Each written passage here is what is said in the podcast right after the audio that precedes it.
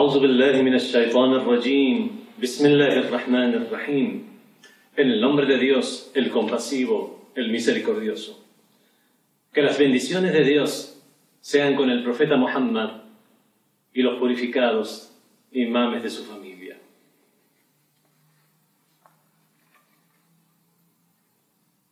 Al-Ba'sa. Esta es una palabra que en idioma árabe tiene un significado idiomático y también tiene uno terminológico. Ba'sa significa el acto por el cual Dios eleva y elige a los profetas para guiar a la gente. Este sería el significado terminológico en el Islam. La Ba'sa es un acontecimiento, es un acontecimiento en el cual, en el cual cambia la historia, donde, a partir del cual comienza formalmente el periodo de la, de la última de las religiones divinas, el Islam. Hay un dicho del profeta Muhammad sallallahu alayhi wa alihi que dice: Halal Muhammad halalun ila yawm al-qiyamah wa haram Muhammad haramun ila yawm al-qiyamah. Lo lícito de Muhammad es lícito hasta el día de la resurrección y lo ilícito de la religión de Muhammad es ilícito hasta el día de la resurrección. Esto nos indica que no habrá otro mensaje. Por lo tanto, este día, el día 27 de Rajab, es el día del mes de Rajab, el mes lunar de Rajab, es el día del Mab'ath. El profeta del Islam sallallahu alaihi wa alihi, fue elegido como tal a la edad de 40 años mientras se encontraba en la cueva de Hira, situada en Jabal al-Nur, la montaña de la luz en las cercanías de la ciudad de la Meca. Inshallah, el que tenga la oportunidad de realizar el Hajj, la peregrinación a la ciudad de la Meca, eh, no deje de, que no deje de ir a, a Jabal al-Nur, a la montaña de la luz. Ahí encontrará la, la cueva Dar Hira, la cueva de Hira, que es a donde el profeta sallallahu alaihi wa alihi realizaba sus retiros espirituales. Allí recibió las aleyas o versículos, los primeros versículos o aleyas que le fueron revelados. Las aleyas de la sura Al-Alaq. Bueno, la traducción de Al-Alaq ha sido siempre dificultosa en el idioma castellano. Algunos la traducen como la gota de sangre, el coágulo. El alaq es una conjunción un conjunto de células que, que se van aglutinando. Por lo tanto, llamarlo gota de sangre o llamarlo simplemente un coágulo. Hay una expresión que se usa en francés que es el cruor y he visto que en idioma castellano también puede llegar a ser utilizado, así que yo en lo particular lo voy a traducir de esta manera. La sura al-alaq, el cruor, las primeras aleyas de la sura al-alaq fueron reveladas exactamente el, el día del Mab'ath, el día en que se produjo la primera revelación, y es a partir de ahí que comienza la misión del profeta del Islam. La Ba'tha o el Mab'ath es el comienzo de la religión del Islam que tuvo lugar el día 27 de Rajab, 13 años antes de la égira o emigración del profeta sallallahu alaihi wa alihi, de la ciudad de la Meca a Medina. Este día es un día de conmemoración, es un día de alegría, es un día que se llama Eid al-Mab'ath, la festividad del Mab'ath o del envío del profeta o de la designación del profeta como tal.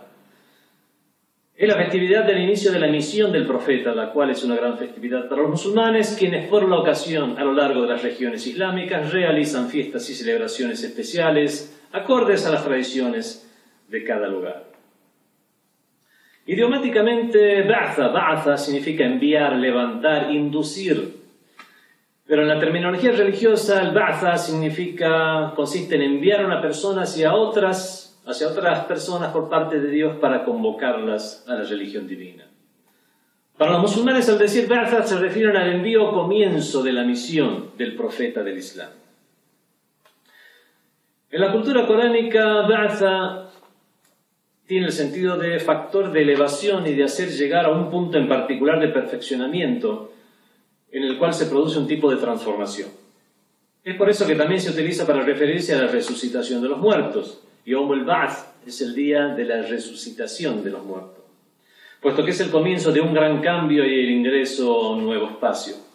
Si bien el sentido terminológico, el sentido que le da la religión, es el que, sobresale, en el sentido terminológico, el que sobresale es el de levantamiento y el de envío de los profetas como guía para la gente. En todas las partes del Sagrado Corán se atribuye la ba'tha a Dios, que Dios es el que realiza tal acción. Él es el que envía a los profetas, el que lo designa, designa a los profetas, el que realiza la ba'tha en el sentido de, del ba'th, de la resurrección de los muertos en el día del juicio final. Pero a esto rige una normativa particular sobre la existencia, como el envío de los profetas, el cual es un signo de la hegemonía absoluta de la voluntad y plan de Dios. O sea, Dios, Allah subhanahu wa ta'ala, es el, digamos, el sujeto, es el que realiza esta ba'tha. Y esto es un signo de la hegemonía absoluta de la voluntad y plan de Dios en lo que se refiere a la regencia del mundo de la existencia. Un punto que es para reflexionar sobre la ba'tha de los profetas es la gracia que Dios dispone sobre la gente Primeramente, esta gracia es para la guía y estrategia, y segundo, los profetas fueron elegidos de entre la misma gente y de su misma especie.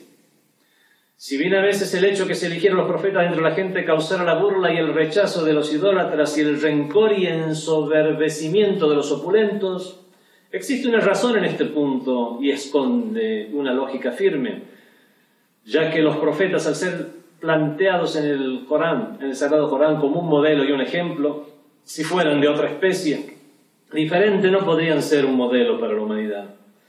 Ello conforma una tradición divina, o sea, el que los profetas de cada grupo humano fueran de su misma especie, de manera que no quedaran excusas ante las pruebas divinas.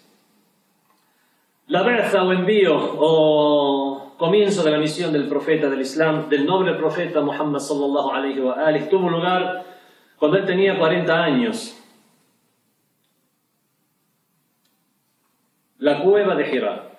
Es ahí, en ese lugar, donde, donde se produjo la Ba'sa. Cuando el gran profeta sallallahu alaihi wa se encontraba en la cueva de Hira, en el monte Nur, en Jabal al-Nur, se ocupaba en reflexionar y adorar a Dios. Él siempre realizaba retiros espirituales a ese lugar. Su misión comenzó con la revelación de las primeras aleyas de la Sura al-Alaq, el Gruor, como lo estoy traduciendo, y al exhortarle a leer en el nombre de Dios que creó, y continuó con la revelación de las primeras aleyas de la sura Al-Muddathir.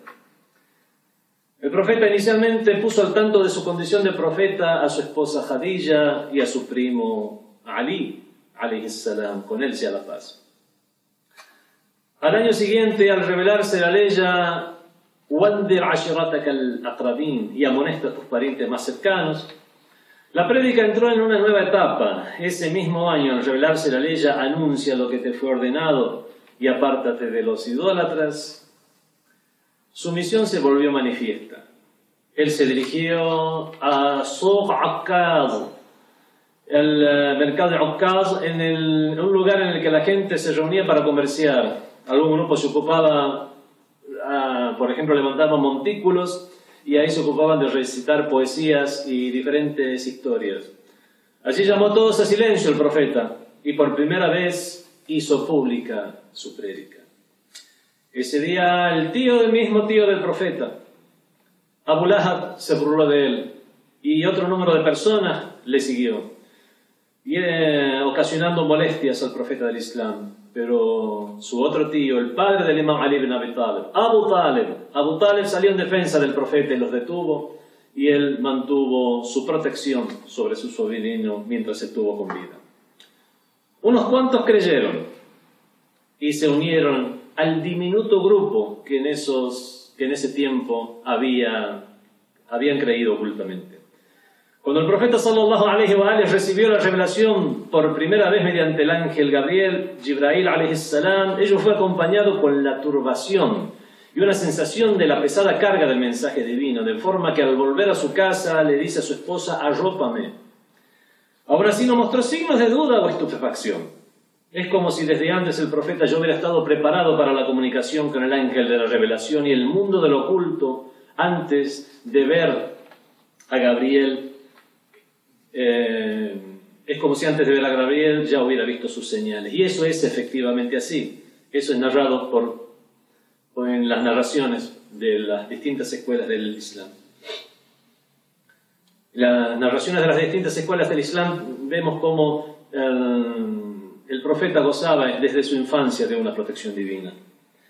Por la pobreza interna que tenía y el hecho de que evitaba los entornos corruptos que existían en la Meca en ese entonces, ya durante su infancia tenía esa tendencia a la soledad y de alejarse de la ciudad.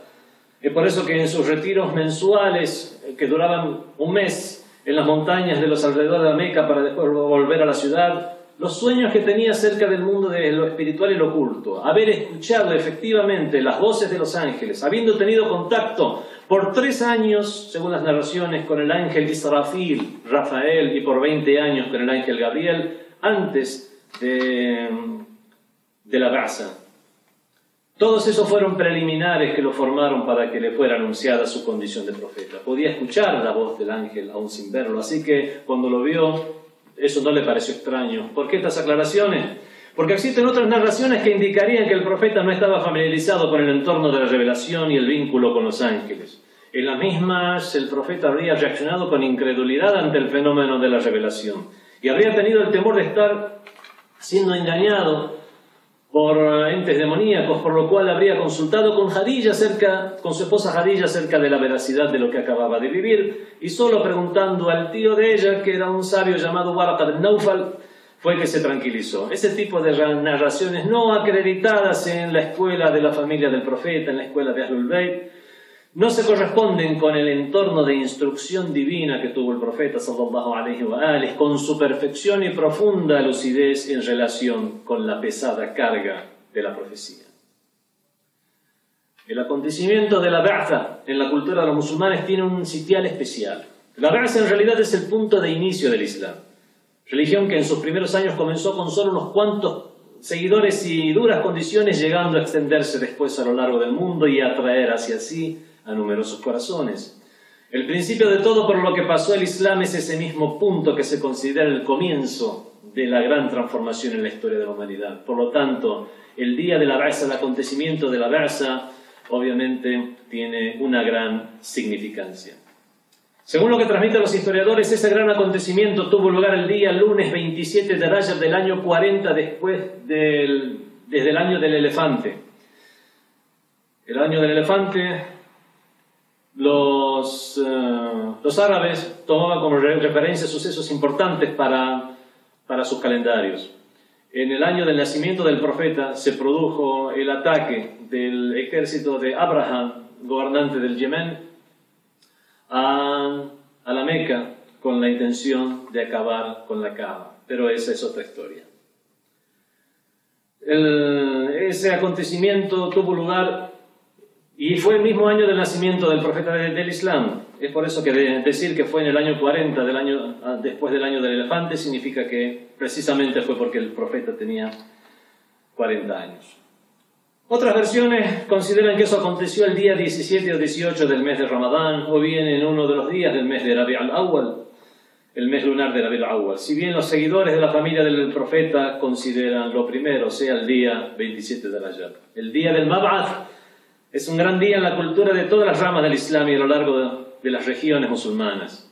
En el día del Mab'ath se realizan celebraciones acordes a la cultura y tradiciones de cada lugar.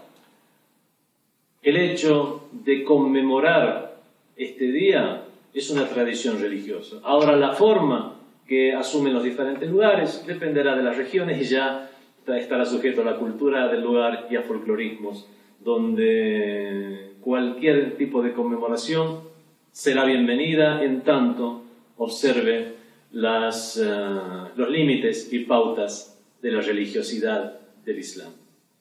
Wassalamu alaikum wa rahmatullahi wa barakatuh. Les recomiendo que busquen Fátima TV en Spotify, SoundCloud o iTunes y se suscriban para no perderse de ningún podcast. Todos los podcasts están disponibles en texto y categorizados en fatimatv.es. fatimatv.es. Si todavía no son miembros de Fátima TV, les explicaré cómo hacerlo. La mejor forma es a través de WhatsApp. Agrega a los contactos de tu celular el número de Fátima TV y envíanos tu nombre por esa misma vía.